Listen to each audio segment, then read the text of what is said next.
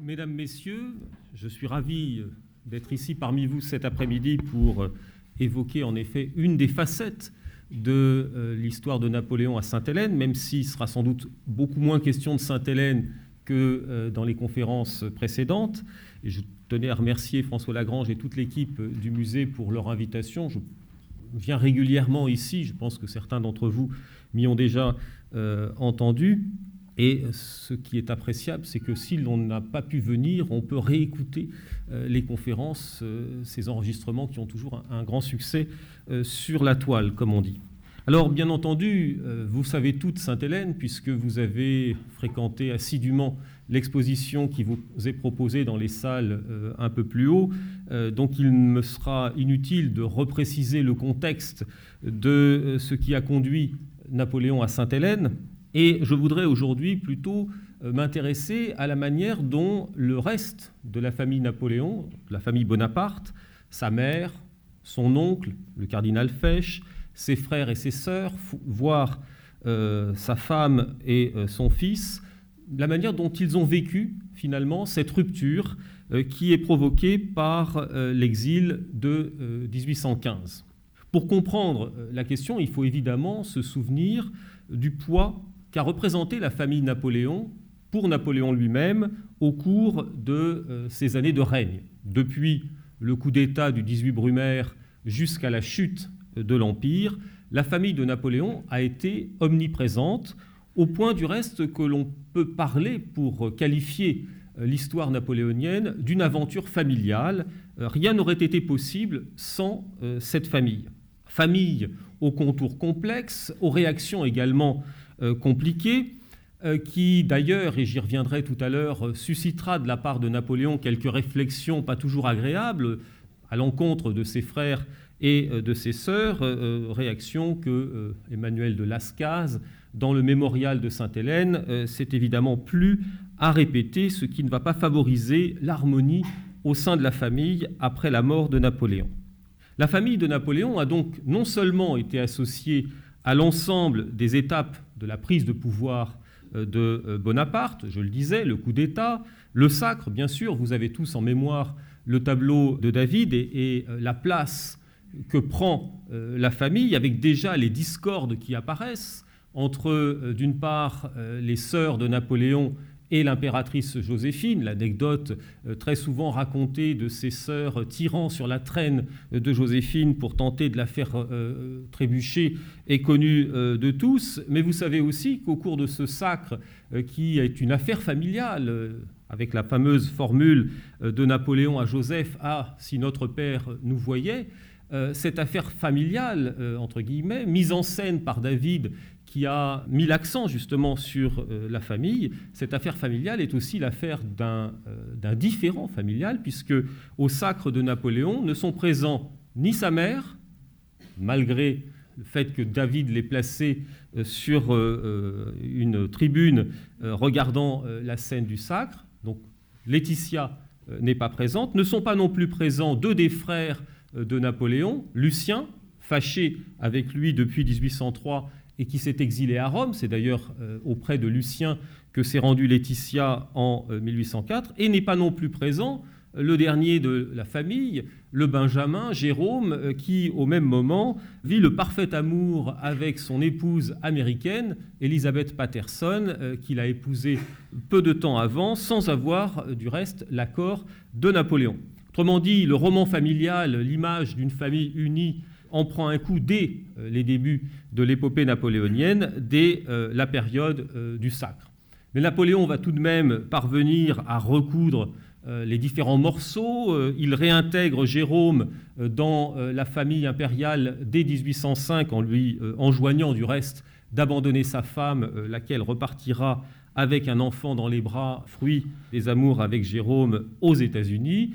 Il, ne parviendra pas à se réconcilier avec Lucien, mais les relations vont toutefois euh, s'améliorer et surtout sa mère devient un des piliers euh, de euh, la famille impériale, tandis qu'à partir de 1805, Napoléon, comme vous le savez, va distribuer les trônes en Europe à l'ensemble de ses frères et sœurs et donc associer sa famille à la gestion d'un empire qui ne cesse de s'étendre. Dès 1805, c'est son beau-fils Eugène de Beauharnais qui prend la tête comme vice-roi d'Italie de ce nouveau royaume, donc centré autour de Milan. L'année suivante, en 1806, Joseph devient roi de Naples, Louis roi de Hollande, Caroline et euh, son mari Murat vont prendre possession du grand-duché de Bergue et euh, de Clèves, Elisa devient reine d'Étrurie, euh, Jérôme l'année suivante roi de Westphalie et Joseph enfin roi d'Espagne en 1808. Vous le voyez, l'ensemble de la famille a été en effet associé à la gloire de Napoléon. Cette famille est aussi associée à la chute de Napoléon. D'une certaine manière, la chute des royaumes vassaux préfigure, annonce euh, la chute de Napoléon. Euh, c'est d'abord Joseph qui doit abandonner le royaume d'Espagne en 1813, après du reste que euh, les relations avec Napoléon se soient fort distendues.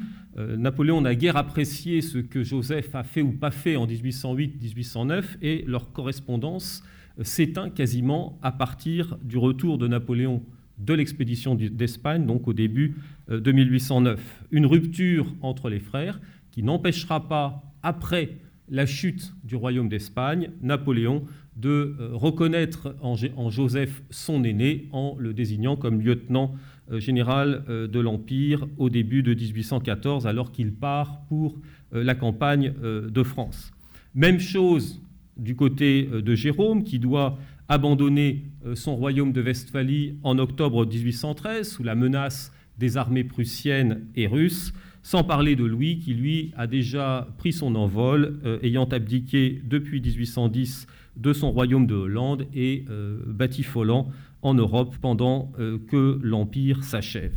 Mais si l'on accepte Louis et Lucien, toujours à Rome, en fait, toute la famille de Napoléon est unie autour du chef de famille dans la défense de l'Empire en 1814. Euh, Et de la même façon, pour comprendre ce qui va se passer autour de Sainte-Hélène, il faut évidemment euh, y revenir. De la même façon, cette famille de Napoléon est associée à la chute euh, de l'empereur et prend le chemin de l'exil dès 1814. Évoquer donc la famille de Napoléon face à l'exil de Sainte-Hélène, c'est aussi s'interroger sur la manière dont une famille dans son ensemble va partager une forme d'exil dans son cas, ce n'est pas l'emprisonnement qu'a connu euh, Napoléon à Sainte-Hélène, mais c'est tout de même une prise de distance, un exil, une émigration que euh, l'on évoque assez rarement quand on parle euh, de l'épopée napoléonienne. On évoque en général dans l'histoire de France longuement l'émigration qui a suivi la Révolution de 1789, l'exil des princes, futur Louis XVIII et Charles X, qui sont en effet partis au début de la Révolution, on oublie que euh, ces derniers, si je puis dire, n'ont passé que 24 à 25 ans de leur vie, ce qui n'est déjà pas mal, je vous, je vous l'accorde, en euh, exil, mais que euh, les princes de la famille Napoléon ont, pour certains d'entre eux, été en exil beaucoup plus longtemps, que ce soit Joseph, qui sont restés en vie le plus longtemps, que ce soit Joseph, Lucien ou surtout Jérôme, ils connaissent plus de 30 ans euh, d'exil. Le plus vieux, enfin celui qui, meurt le plus tard, c'est Jérôme, euh, qui ne rentre en France qu'en 1847. Euh, il en est parti en 1815. Il a donc connu 32 ans d'exil.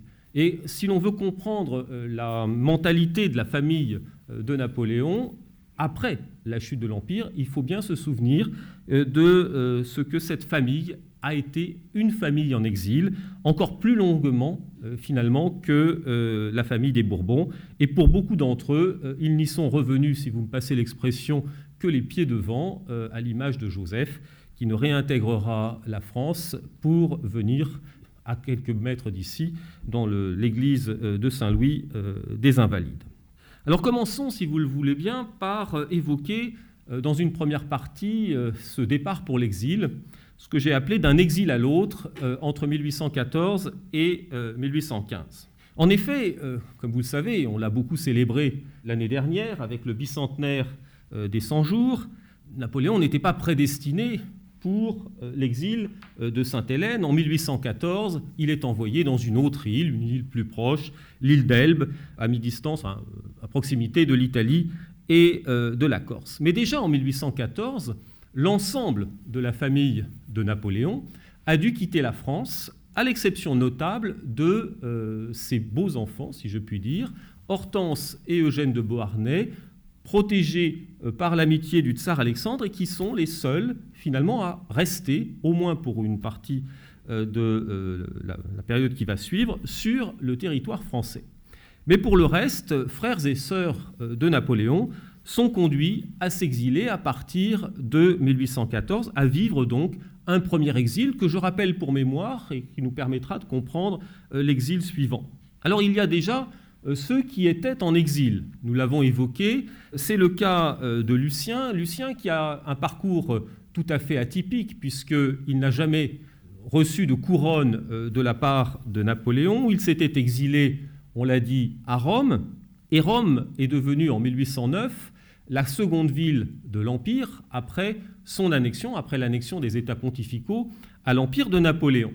Lucien, qui euh, était protégé par le pape, voit ce dernier euh, partir de Rome, être emprisonné à Savone, puis à Fontainebleau, et se dit qu'il euh, est désormais, en étant à Rome, sous, sous le contrôle, sous la tutelle de son frère, ce qui ne lui plaît guère, et il décide donc en 1810, il avait décidé en 1810, de s'exiler vers les États-Unis. Vous connaissez sans doute la suite. Son navire est arraisonné par euh, un navire anglais et euh, Lucien et sa suite iront finir l'Empire, non pas dans une geôle anglaise, mais disons en résidence surveillée en Angleterre. Et c'est là euh, que le saisit la chute de Napoléon en 1814, qui lui permet d'être libéré et de retrouver, euh, et de retrouver Rome. Il retrouve Rome, il retrouve aussi le pape, qui à l'occasion euh, va le faire prince de Canino. L'histoire de Lucien est d'autant plus intéressante qu'après 11-12 ans de rupture avec Napoléon, le retour de l'île d'Elbe le conduit à modifier son attitude. Il reconnaît en Napoléon l'homme qui, depuis euh, le débarquement à Golfe-Juan, s'est présenté comme euh, l'incarnation, la réincarnation des principes de la Révolution française, et il décide de rejoindre Napoléon à Paris et de participer à l'aventure euh, des 100 jours. Il va siéger notamment à la Chambre des Pairs, après s'être fait élire à la Chambre des représentants, mais sans parvenir à obtenir la présidence de cette Assemblée. Et c'est Lucien qui, au lendemain de Waterloo, suggère à Napoléon de procéder à un nouveau coup d'État. Et vous vous souvenez, quand euh, l'an 8, Lucien était aux, manœuvres euh, lors euh, du coup d'État de Saint-Cloud, puisqu'il présidait le Conseil des 500 et qu'il avait joué un rôle essentiel dans la prise de pouvoir de son frère. Eh bien, il, il recommence en quelque sorte en 1815 en suggérant ce nouveau coup d'État, mais Napoléon, déjà affaibli, ne croyant plus trop à son étoile, euh, va laisser faire, euh, finalement décider d'abdiquer et quelques jours plus tard partir en direction euh, de l'Atlantique. Quant à Lucien, eh bien Lucien, après l'abdication de Napoléon et l'arrivée des troupes étrangères, il choisit à nouveau le chemin de l'exil et c'est naturellement vers Rome, où il a toujours sa demeure, qu'il se rend. Joseph, de son côté, après la chute de Napoléon de 1814, s'était réfugié en Suisse, c'est-à-dire à proximité euh, immédiate de la France, d'où il pouvait, le cas échéant, contrôler euh, les réseaux qui, bonapartistes qui s'y étaient développés. En Suisse, il est également l'objet d'une surveillance très particulière, et dès que l'on apprend le retour euh, de Napoléon de l'île d'Elbe, les Autrichiens de Metternich cherchent à s'emparer de sa personne. Il parvient néanmoins à échapper à la vigilance de la police autrichienne et à rejoindre Napoléon à Paris. Joseph est lui aussi l'un euh, des frères qui accompagne euh, Napoléon dans euh, son expérience des 100 jours. Il est un des conseillers, notamment il joue un rôle essentiel dans ce qui sera la constitution, l'acte additionnel aux constitutions de l'Empire. C'est lui qui rapproche Napoléon et Benjamin Constant et euh, qui reste donc un conseiller très écouté jusqu'à la fin euh, du règne, avant lui aussi de repartir en exil. Euh, vous savez qu'il rejoint Napoléon à Rochefort hein, lorsque celui-ci s'apprête à gagner les États-Unis et que Joseph n'a pas les scrupules qu'a eu Napoléon, puisqu'il s'est embarqué clandestinement, donc sous un faux nom, à bord d'un navire qu'il a en effet conduit jusqu'aux États-Unis. Alors il faut ici ouvrir une petite parenthèse, ce qui va nous ramener à Napoléon en route vers Sainte-Hélène. Vous avez dû déjà l'entendre de la part de mes prédécesseurs, mais euh, Napoléon aurait tout à fait, lui aussi, envisagé euh, de se rendre aux États-Unis. Euh, la seule différence avec Joseph, c'est qu'il veut le faire à visage découvert, il ne veut pas se, dissimuler sous une fausse identité, et il lui faut braver le blocus qui a été imposé par la marine anglaise, en particulier par le Bellérophone, qui est présent en rade de Rochefort, une rade de Rochefort où euh, Napoléon a à sa disposition deux frégates qui ont été mises à sa disposition euh, par Fouché, qui préside le gouvernement provisoire euh, à l'époque.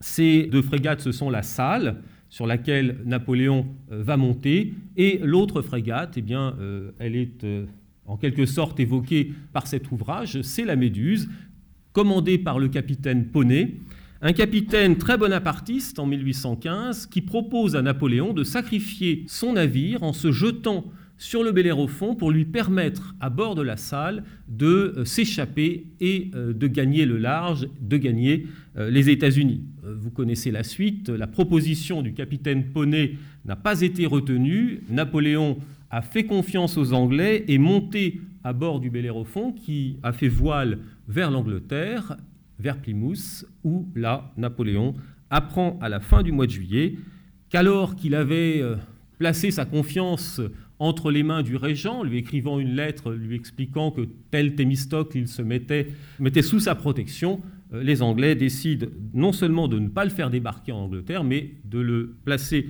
à bord du Northumberland qui fera voile vers euh, Sainte-Hélène en août 1815 comme quoi l'histoire peut très rapidement basculer.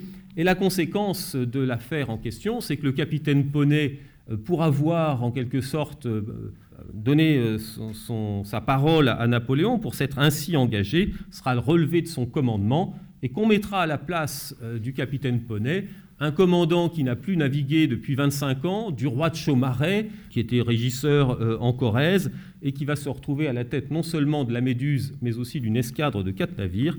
Et comme il est incompétent, ben, arrive ce qui devait arriver. Il va échouer euh, son navire au large de la Mauritanie. C'est le début d'une aventure euh, que je relate euh, dans ce livre. Et si vous voulez en savoir plus, il faudra le lire, puisque ce n'est pas le sujet du jour. mais, vous l'avez compris, c'est comme sur les chaînes qui ne sont pas du service public. C'était la petite page de publicité au sein de cette conférence.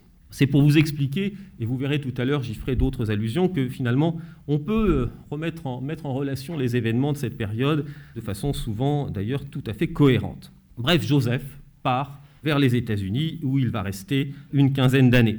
Jérôme également a, fui, a fui la France grâce en particulier à la protection du tsar, euh, il est euh, marié à Catherine de Wurtemberg, et laquelle est, une cousine du tsar Alexandre, ce qui facilite l'évasion du couple avec quelques épisodes rocambolesques dont vous avez sans doute entendu parler. C'est en particulier l'affaire Maubreuil, ce personnage un peu ambigu qui va s'emparer de, enfin qui va attaquer le carrosse dans lequel se, trouve Catherine et lui voler tous les biens qui s'y trouvaient. Il faut dire que Jérôme qui avait amassé pas mal euh, d'argent, de tableaux, de vaisselle quand il était roi de Westphalie, n'a rien, très peu laissé de choses euh, en Westphalie et se promène avec des fortunes colossales. Et là, il en perd, euh, il en perd une partie, mais il la retrouvera au moins partiellement au moment des 100 jours. Le couple se retrouve en Autriche, s'installe dans la région de Graz, puis à Trieste en août 1814 euh, donc sur l'Adriatique, Trieste est alors une ville qui vient d'être récupérée par euh, les Autrichiens, qui avaient fait partie des provinces illyriennes que les Autrichiens ont reconquises. Jérôme, et c'est euh, là aussi une particularité à souligner, espère alors beaucoup une compensation pour ce qu'il a perdu, le royaume de Westphalie, de la part du Congrès de Vienne. Il pense qu'on pourra lui accorder un État. Et finalement, il n'obtiendra rien. Et lorsqu'il apprend le euh, retour de Napoléon en France, il se décide immédiatement à le rejoindre grâce à des complicités, notamment le consul de Naples à Trieste, qui s'appelle Abatucci. il parvient à embarquer sur un navire, il va regagner, il va gagner l'Italie, rejoindre Murat et euh, de l'Italie euh, s'embarquer pour la France via la Corse. Il est lui aussi l'un des acteurs des 100 jours. Il arrive en France à la fin du mois de mai, prend place à la Chambre des Pairs, avant de reprendre, je vous rappelle qu'il était tout de même contre-amiral euh, dans la marine et général de division. Il avait commandé un corps d'armée pendant la campagne de Russie notamment, ce n'était pas très glorieux. On ne l'oublie pas en 1815 et on lui confie euh, le commandement d'une division qui s'illustrera ou ne s'illustrera pas, cela dépend de la manière dont on voit les choses, à l'attaque de la ferme d'Ougoumont pendant la bataille de Waterloo le 18 juin 1815. Après la défaite de Waterloo et tout en ayant ramené une partie de ses troupes euh, en direction du nord de la France, Jérôme a à son tour euh, repris le chemin de l'exil. Elisa est à Bologne pendant la première euh, restauration et euh, elle ne rejoindra pas son frère en, France puisqu'elle est arrêtée euh, par la police autrichienne et internée, enfin placée en résidence surveillée dans l'Empire d'Autriche pendant la période des 100 jours. Vous connaissez, je, passe un peu plus vite, le sort de Madame Mère et de Pauline Borghese, qui ont de leur côté, alors qu'elles étaient en Italie, décidé de rejoindre Napoléon euh, sur l'île d'Elbe à partir de l'été 1815, euh, et donc elle voit partir euh, Napoléon vers la France, et vont ensuite tenter de le rejoindre selon des fortunes diverses, puisque si Madame Mère passait par l'Italie, puis la Corse va revenir en France, Pauline en revanche est elle aussi arrêtée. Le cardinal Fesch va les accompagner, il était à Rome, il suit sa sœur jusqu'à Paris, et enfin, Caroline et euh, Murat, euh, les souverains de Naples, également membres de la famille euh, de Napoléon, subissent le sort que vous savez.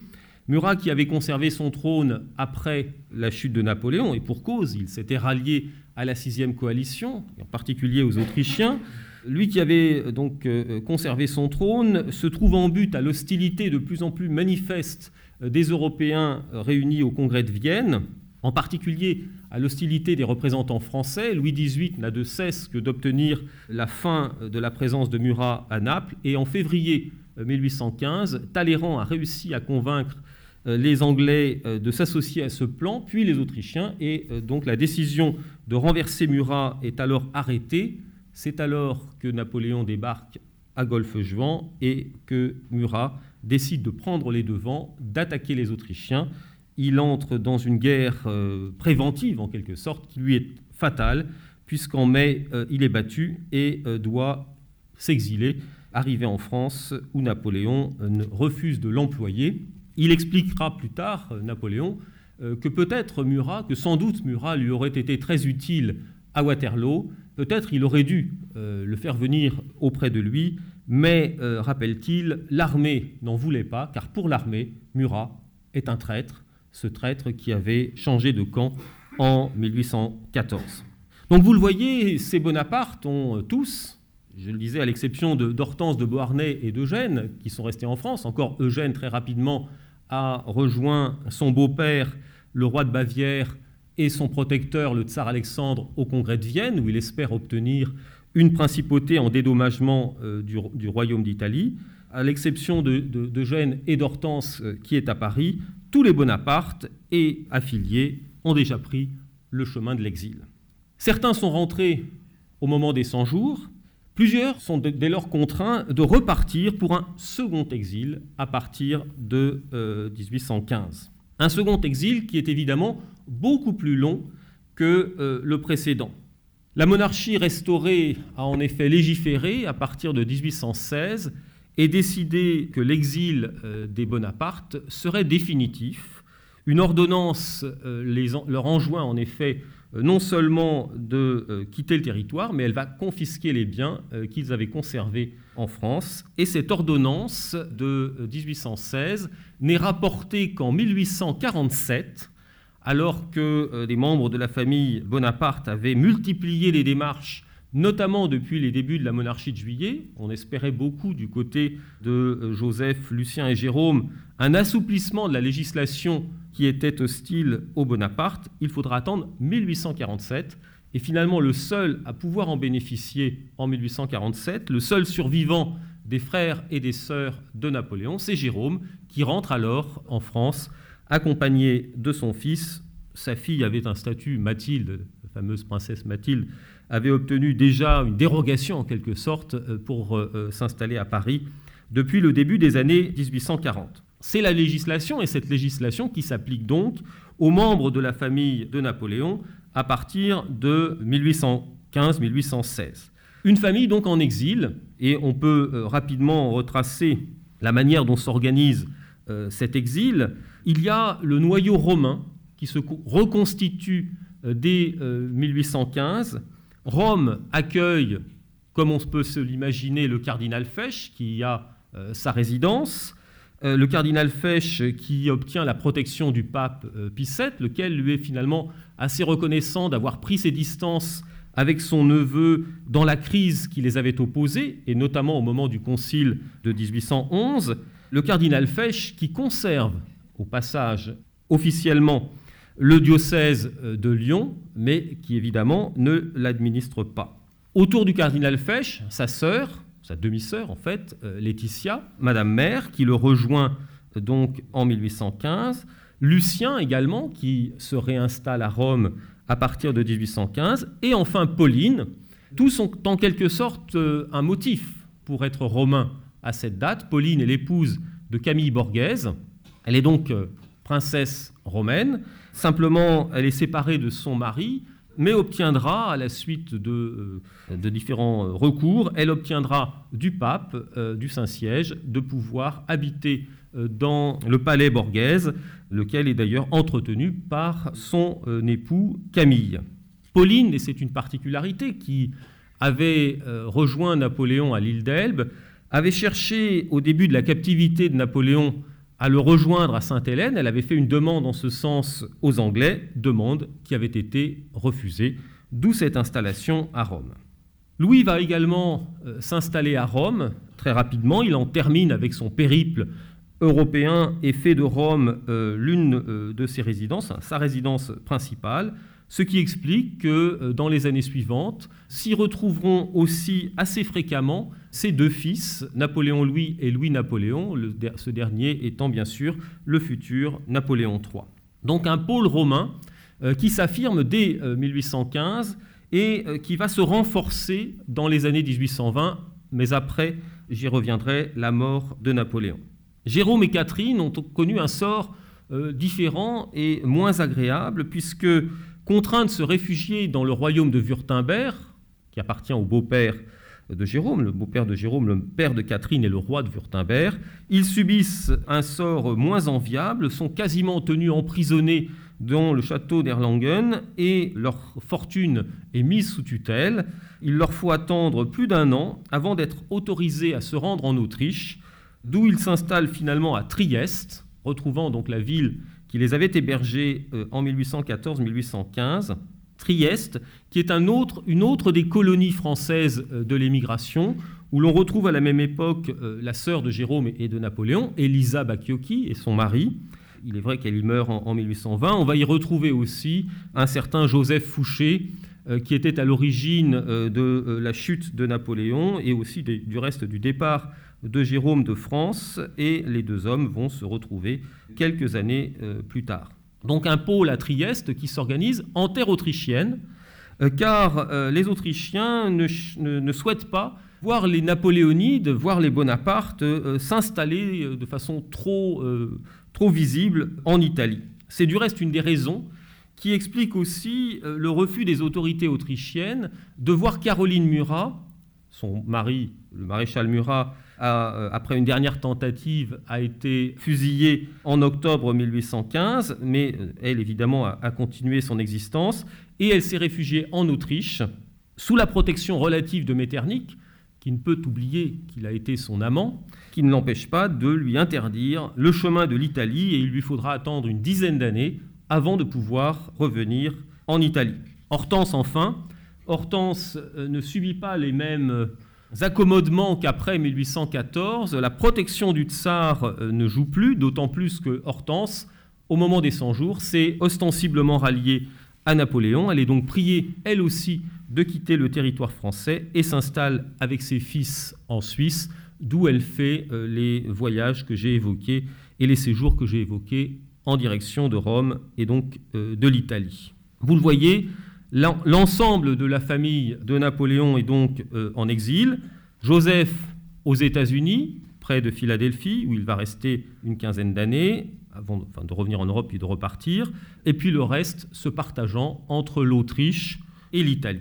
Alors c'est dans cette configuration, une configuration dont il faut aussi rappeler qu'elle suppose des réaménagements par rapport au train de vie qu'ont connu euh, ces différents princes sous l'Empire, des réaménagements, euh, je passe sur le détail, mais euh, il faut retrouver de, nouvelles demeures. Alors, Rassurez-vous, dans l'ensemble, ils, ne vivent pas si mal que cela.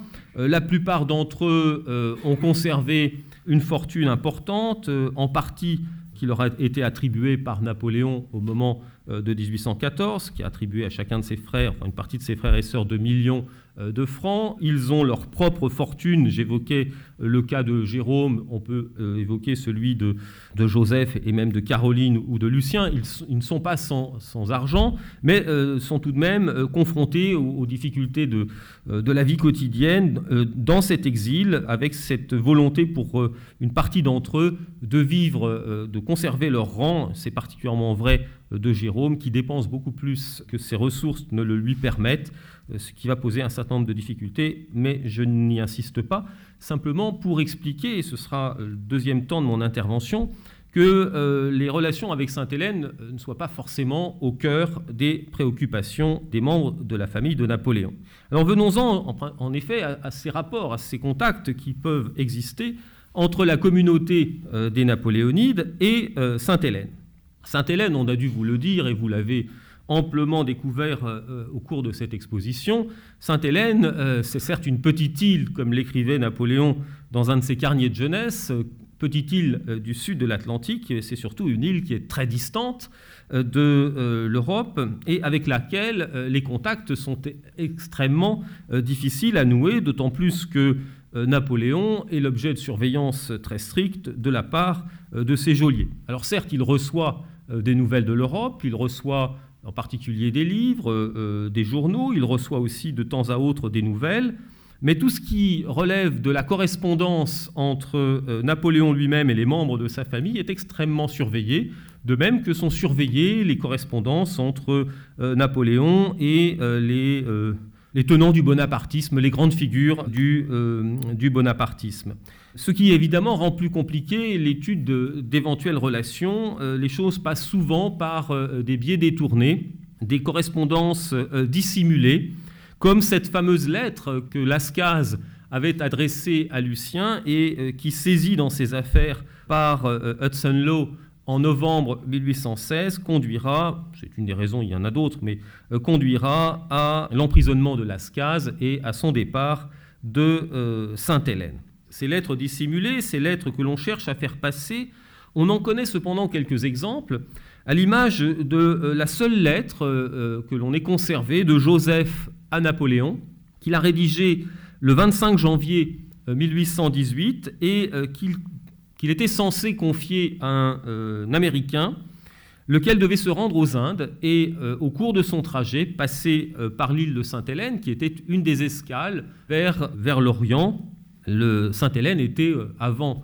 l'arrivée de Napoléon, un des comptoirs de la Compagnie des Indes, donc un passage obligé euh, pour euh, les négociants qui se rendaient en Orient. Dans cette lettre très intéressante que vous pouvez retrouver dans la correspondance Joseph-Napoléon qui a été publiée par Vincent Aiguelet chez Talandier, dans cette lettre intéressante, Joseph donne des nouvelles de la situation internationale et surtout de la situation aux États-Unis en expliquant que Napoléon de nombreux fidèles aux États-Unis, notamment parmi la communauté euh, des officiers ou des bonapartistes qui ont quitté la France pour trouver un asile plus sûr euh, dans le continent euh, nord-américain. Il donne aussi et surtout des nouvelles de la famille. Quasiment tous les membres de la famille de Napoléon sont évoqués dans, dans cette missive, à commencer par Laetitia, leur mère commune, dont il dit à Napoléon, alors il est, Napoléon n'a jamais reçu cette lettre, mais peu importe, ce qui compte c'est de savoir ce que euh, Joseph voulait lui dire. Elle se portait bien, Il fait allusion aux nouvelles récentes qu'il a reçues, mais lui-même, comme il est aux États-Unis, les nouvelles de Rome mettent au, moins un mois à parvenir, et des États-Unis au moins deux mois pour aller à Sainte-Hélène, ce qui veut dire que les nouvelles ne sont pas des euh, nouvelles fraîches. Nous ne sommes pas encore à l'heure euh, d'Internet et des mails. Hein. Il faut imaginer que quand on dit que quelqu'un se porte bien, il peut déjà être mort depuis deux mois. Bref, Laetitia a encore quelques années à vivre, 17 ans très exactement. Elle se portait bien en 1818 et, écrivait Joseph, est toujours inconsolable de votre éloignement. Il évoque aussi les autres membres euh, de la famille, je passe, il explique où ils se trouvent, en Italie, en Autriche, euh, et il évoque aussi Marie-Louise et euh, son fils, dont il a eu des nouvelles par un courrier, mais là encore des nouvelles qui sont extrêmement filtrées. Et vous imaginez bien que Joseph ne raconte pas à Napoléon que Marie-Louise a refait sa vie avec le colonel Neiperg, avec lequel elle aura plusieurs enfants et ça ne figure pas dans la lettre, ce qui amène toujours à être très méfiant vis-à-vis des correspondances dont on nous dit parfois qu'elles sont plus sûres que les mémoires, euh, sauf que dans les lettres, comme il y a la censure, et comme il y a l'autocensure, et comme il y a la volonté de ne pas mécontenter celui qui reçoit euh, la lettre, parfois on ne dit pas grand-chose. Donc il faut, se, il faut se garder d'imaginer que les lettres sont des sources aussi riches euh, qu'on le dit parfois. Je referme la parenthèse. Et puis Joseph, enfin, euh, nous révèle qu'il a reçu des nouvelles euh, de Sainte-Hélène, qu'il sait le sort qui est réservé à Napoléon, ce sort de, prisonnier euh, d'un geôlier Hudson qui est cité dans la lettre, donc particulièrement désagréable. Il le sait par une lettre que le général Bertrand, le grand maréchal du palais, a adressée en Europe et qui, par des biais détournés, on voit derrière les réseaux bonapartistes à l'œuvre, est parvenue à Joseph. On sait qu'il y a des contacts, on sait qu'il y a euh, des échanges, mais n'imaginons pas, comme je le disais à l'instant, des échanges réguliers. Euh, Skype n'est pas encore inventé et euh, tout cela se, compte sur les doigts d'une main.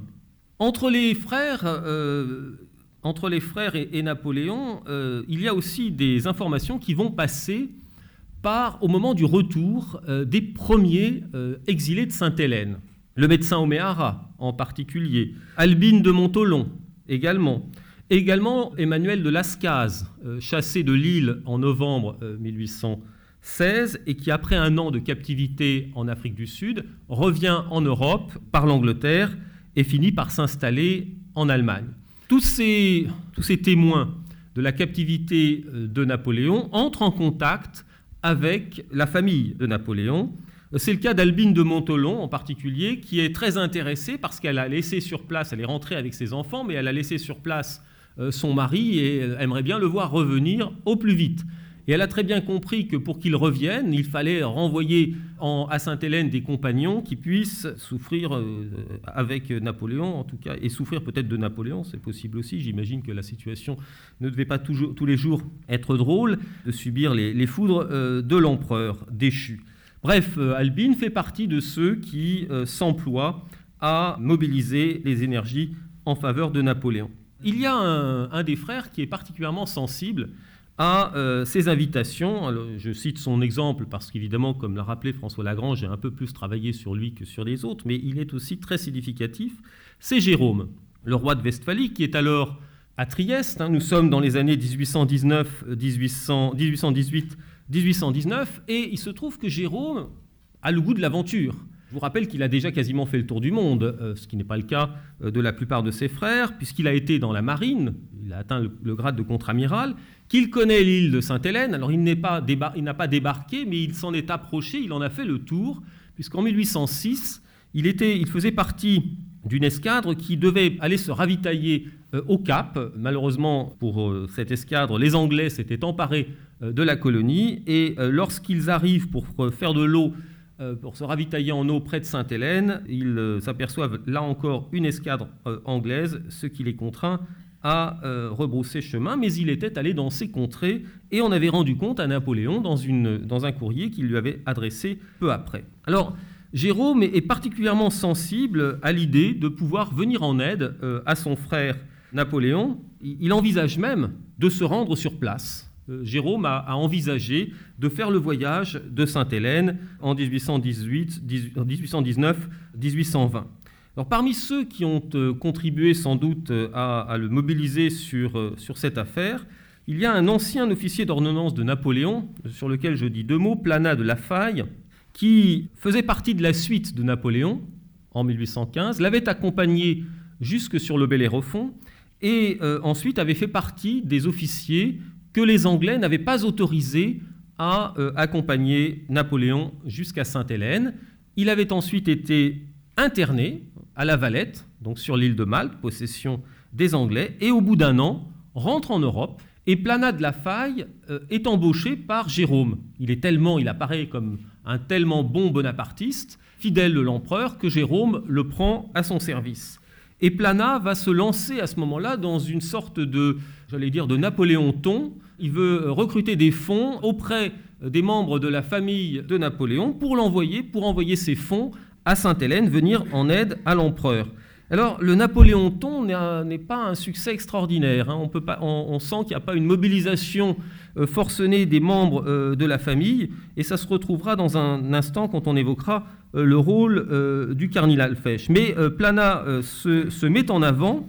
Je passe sur la suite de son histoire avec Jérôme. Les deux hommes vont se fâcher, mais la particularité, c'est que Plana reste dans la famille, puisqu'il sera ensuite employé par Elisa, et enfin par Louis Bonaparte, donc un homme qui a réussi à monnayer, si je puis dire, euh, sa fidélité à l'empereur. Donc Plana se trouve au cœur euh, de ce projet euh, qui vise à aller à Sainte-Hélène, projet qui est également défendu par Emmanuel de Lascaz, qui de retour de Sainte-Hélène et de sa captivité va lui aussi correspondre avec les membres de la famille de Napoléon, leur décrire la situation qui est faite à l'empereur. Alors, c'est une situation qui est celle qu'a vécu Lascaz jusqu'en novembre 1816. Donc, évidemment, mais il a connu l'arrivée de Hudson Law, il a vu comment les choses se passaient. Vous savez que la situation s'est encore dégradée euh, dans les mois qui ont suivi. Jérôme, donc, euh, a envisagé, je le disais, un séjour à Sainte-Hélène dès les premiers mois de 1818. Il note, ou plus exactement sa femme note dans euh, son journal, le projet qui est le leur, je cite, cette pétition, donc l'idée d'écrire une pétition en faveur de Napoléon, cette pétition devrait être rédigée à Rome et ne traiter uniquement que des moyens d'adoucir le sort de l'empereur et de lui envoyer des objets dont il peut avoir besoin, tels que livres, objets d'habillement, etc. Il faudrait aussi dans cette note insister pour que Sir Hudson Law fût rappelé de Sainte-Hélène et se garder surtout d'y rien mettre qui ait trait à la politique, ni directement, ni indirectement. Donc on voit dans cette note euh, qui euh, se trouve dans le journal de Catherine que euh, les membres de la famille de Napoléon ont pris conscience des difficultés d'existence qui étaient celles de Napoléon et cherchent à adoucir son sort sans braquer les autorités qui le retiennent prisonnier, et notamment les Anglais. Nous sommes en 1818, à la veille du congrès d'Aix-la-Chapelle, sur lequel les, napoléonides comptaient beaucoup pour permettre euh, l'élargissement euh, de Napoléon. Et Napoléon lui-même, qui se, tient au courant de l'actualité européenne, euh, comptait beaucoup sur ce congrès en espérant que les Européens finissent par le libérer, ou en tout cas lui donnent des perspectives de pouvoir en finir avec son exil. Or, vous savez qu'à Aix-la-Chapelle, en 1818, c'est le congrès où euh, la France est réintégrée dans le concert des nations, et donc va adhérer à, l'alliance qui avait été formée entre les Anglais, les Autrichiens, les Prussiens et les Russes. À Aix-la-Chapelle, on, décide au contraire de prolonger la captivité de Napoléon et on ne lui laisse espérer aucune chance de euh, s'en sortir.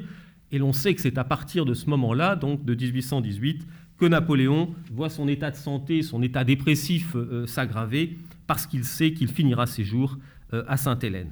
C'est donc dans ce contexte que Jérôme envisage ce séjour. Il écrit pour ce faire au prince régent d'Angleterre, le futur Georges IV, une lettre qui est datée d'avril 1818 et que, dont je vous livre quelques extraits. Altesse royale, des motifs entièrement dégagés de toute idée politique, écrit-il, me font désirer vivement de pouvoir aller passer quelques mois à Sainte-Hélène avec ma femme, mon fils, son fils aîné est né en, 1815, et un petit nombre de personnes de ma suite. Il faut se méfier quand euh, Jérôme dit cela parce qu'il est souvent euh, encombré de beaucoup, d'une suite très nombreuse. Les sentiments qui m'inspirent cette démarche ne sauraient être étrangers à l'âme de votre Altesse royale. C'est l'attachement, c'est la reconnaissance envers un frère qui fut longtemps mon père et mon bienfaiteur. C'est le désir, partagé par ma femme, d'adoucir sa captivité par nos soins et par nos respects, et de lui porter les consolations d'une amitié véritable. C'est enfin le besoin de lui prouver que sa famille ne fut jamais ingrate envers lui, et qu'au contraire, il est plus que jamais un objet d'amour et de vénération pour elle. Des motifs aussi sacrés pour tous les hommes seront sans doute appréciés par votre Altesse royale, en faisant droit à ma demande, elle honorera l'humanité et acquittera des droits éternels à la reconnaissance de toute ma famille. La réponse est négative et euh, Jérôme euh, reste en France. Il n'a pas cherché davantage à prolonger son effort euh, de se rendre sur place. Enfin, le cardinal Fesch et Madame Mère ont été également sollicités à peu près à la même époque, notamment par une lettre du général Bertrand qui leur parvient à Rome, et euh, par laquelle Napoléon demandait notamment euh, qu'on lui envoie un médecin de renom. Euh, il songeait à récupérer le médecin qu'il avait sur l'île d'Elbe et en, lequel il avait toute confiance. Vous savez ce qu'il en fut.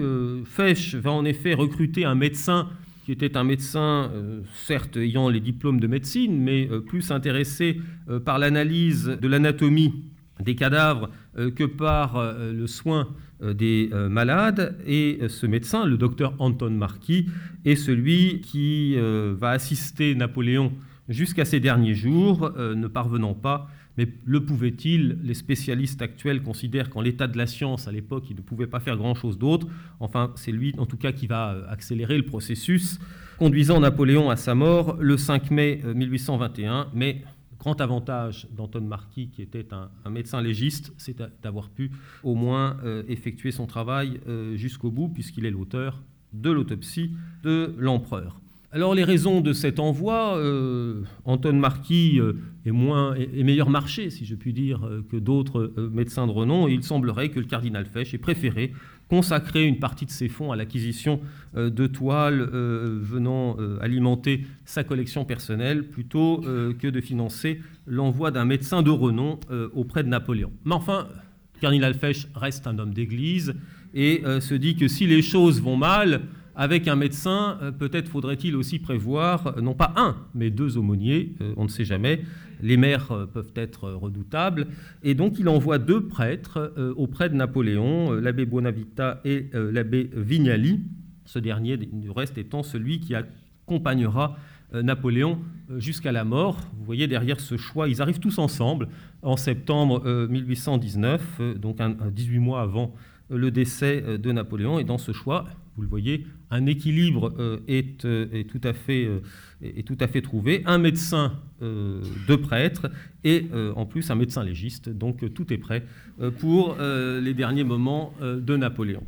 On sait donc, vous aurez compris derrière cette, ces boutades, c'est vrai que c'est enregistré, je devrais me méfier parce que tout le monde, je vais avoir un courrier après, pas possible. Vous voyez que la famille de Napoléon, bien sûr, s'est préoccupée du sort de l'empereur, mais sans y mettre un excès particulier. Il est vrai que l'île de Sainte-Hélène est très éloignée et que malgré les informations euh, qui peuvent en provenir, euh, on peut mesurer euh, l'état exact qui est celui de Napoléon. Des Bonaparte qui, il faut le rappeler, pour expliquer aussi cette, ces, choix, sont en exil, sont extrêmement surveillés par les différentes polices des pays qui les hébergent, et sont d'une extrême prudence, y compris dans leur correspondance, et surtout dans leur correspondance, afin de ne pas laisser penser qu'ils pourraient avoir des velléités de révolution, de mouvements révolutionnaires. Euh, c'est particulièrement vrai de ceux qui sont en Europe, dans un contexte, le début des années 20, marqué par euh, la révolution à Naples, à Turin, et bientôt en Espagne.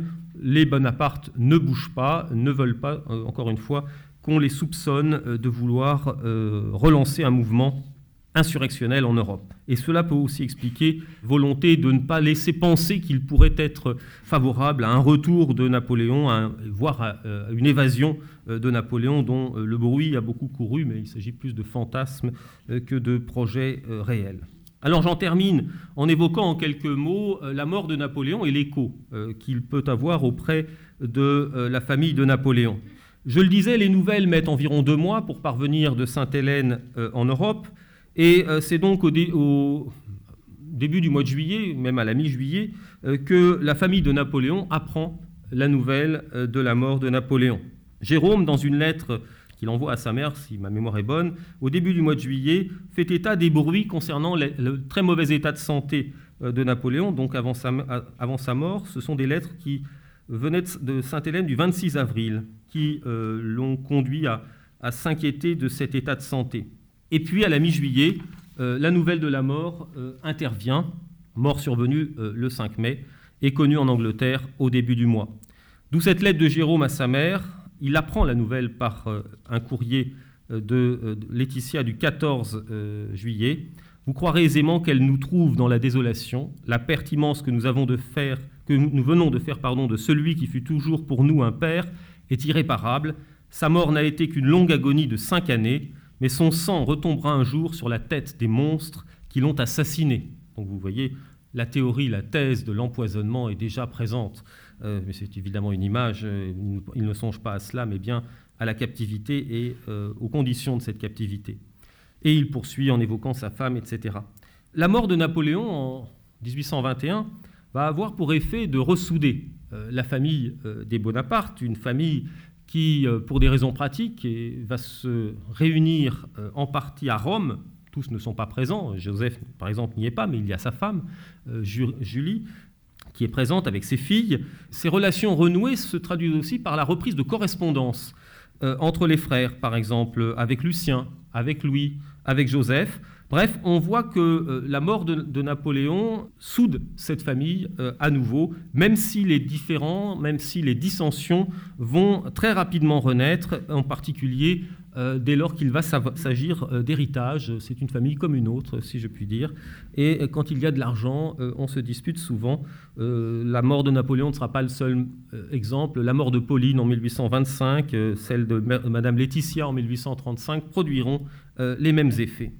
Et puis la famille de Napoléon euh, doit aussi euh, se confronter à un témoignage, euh, à un récit publié en 1823 et que vous connaissez tous, c'est votre livre de chevet, le mémorial de Sainte-Hélène, publié par Emmanuel de Lascaz, qui est un des, grands, des, grands, livres de la légende napoléonienne et dans lequel Lascaz, vous le savez, présente un empereur libéral, héritier de la Révolution française et père du mouvement des nationalités, Bref, un homme sans défaut, un homme presque parfait, euh, qui euh, finalement euh, doit son échec à quelques éléments, la mauvaise volonté des Espagnols, mais pourquoi ces Espagnols n'ont-ils pas voulu qu'on leur apporte les Lumières? C'est en quelque sorte ce que dit Napoléon. Et puis les éléments naturels. enfin, qu'est-ce que c'est que cette neige qui est tombée en Russie de façon précoce? Bon, je caricature, mais c'est un peu comme cela que Lascaz nous présente les événements et la relecture qu'en fait Napoléon des événements de l'épopée napoléonienne. Et il y a bien sûr les phrases, les passages, les paragraphes qui sont consacrés à la famille, euh, à sa propre famille.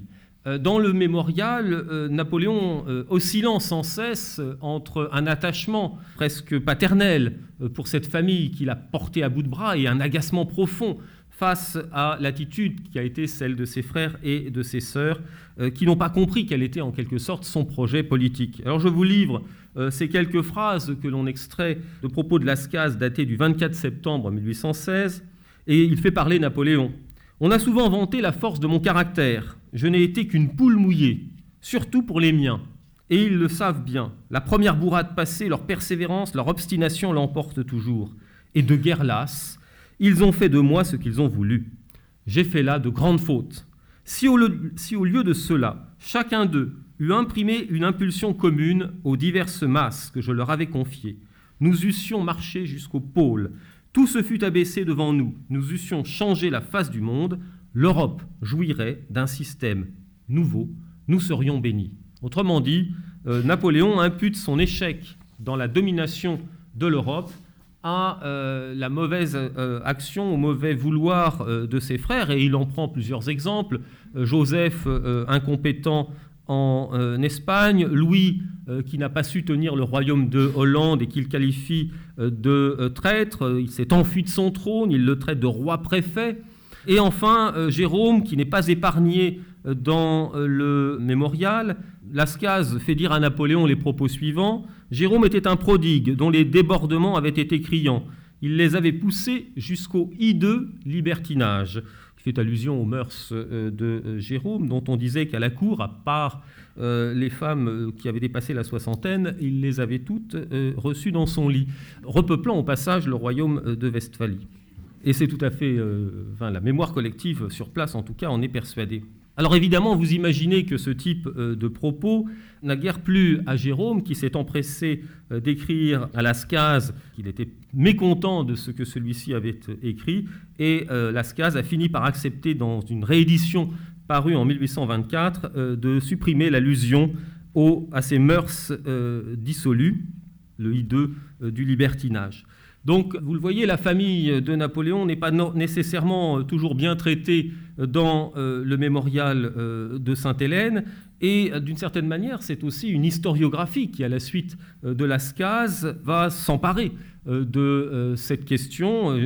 Frédéric Masson étant sans doute celui qui est le plus représentatif dans son Napoléon et sa famille de cette volonté de séparer un Napoléon, homme de génie en quelque sorte, et une famille encombrante euh, qui l'a plus desservi euh, qu'elle ne l'a aidé à prendre le pouvoir. Évidemment, euh, la vérité, si tant est qu'il y ait une vérité en histoire, est, à, retrouver entre les deux, entre les deux pôles. Il est clair que Napoléon, sans la famille des Bonaparte, n'aurait sans doute pas eu euh, le destin qui a été euh, le sien. Il a compté très largement sur cette famille pour l'aider d'abord à prendre le pouvoir, qu'auraient été les Brumaire sans Lucien Bonaparte et l'action qui a été la sienne, et ensuite le sort de l'Empire. Et puis c'est vrai qu'il a affaire à des frères qui n'entendent pas, une fois devenus souverains, répondre au doigt et à l'œil aux commandements qui leur sont adressés, euh, d'où les tensions qui vont pouvoir naître, notamment à partir de 1807. La famille de Napoléon, c'est une famille qui, euh, bien sûr, euh, reste en exil. Caroline meurt en 1839, Lucien en 1840, je l'ai dit, Pauline était morte en 1825, Joseph en 1844, Louis en 1846 et Jérôme enfin, c'est le dernier des frères a succombé en 1860. C'est aussi le seul à être rentré d'exil en 1847 et à avoir participé à l'aventure euh, de euh, Louis-Napoléon Bonaparte, puisqu'il vit les premières années euh, du Second Empire. Les membres de la famille de Napoléon, en revanche, n'auront pas été associés à l'une des grandes aventures du règne de la monarchie de Juillet, qui a été le retour des cendres, qui associe les compagnons de l'empereur, les compagnons de Sainte-Hélène, mais pas les membres de la famille. Il est vrai qu'en 1840, Louis-Philippe a beaucoup à faire avec l'un des membres de la famille, Louis-Napoléon Bonaparte, qui a tenté le fameux coup de Boulogne et se retrouve en prison euh, au fort de Ham. Pour terminer, il faut enfin rappeler que cette famille est partiellement, complètement, réconciliée, si tant est qu'elle ait été fâchée, on a vu qu'il n'en était rien, euh, à Paris en ces lieux, puisque d'une certaine manière, euh, la présence de Napoléon, de Joseph, de Jérôme, euh, du roi de Rome dans l'église Saint-Louis, qualifiée de nécropole impériale, a été une des manières pour le Second Empire de contribuer à la réunion de la famille autour du grand homme même si d'autres des frères et des sœurs sont encore ailleurs, mais il y a là un noyau d'une euh, nécropole impériale qui visait à faire concurrence en quelque sorte à la basilique euh, Saint-Denis, nécropole euh, royale, sans y être parfaitement parvenu. Je vous remercie de votre attention.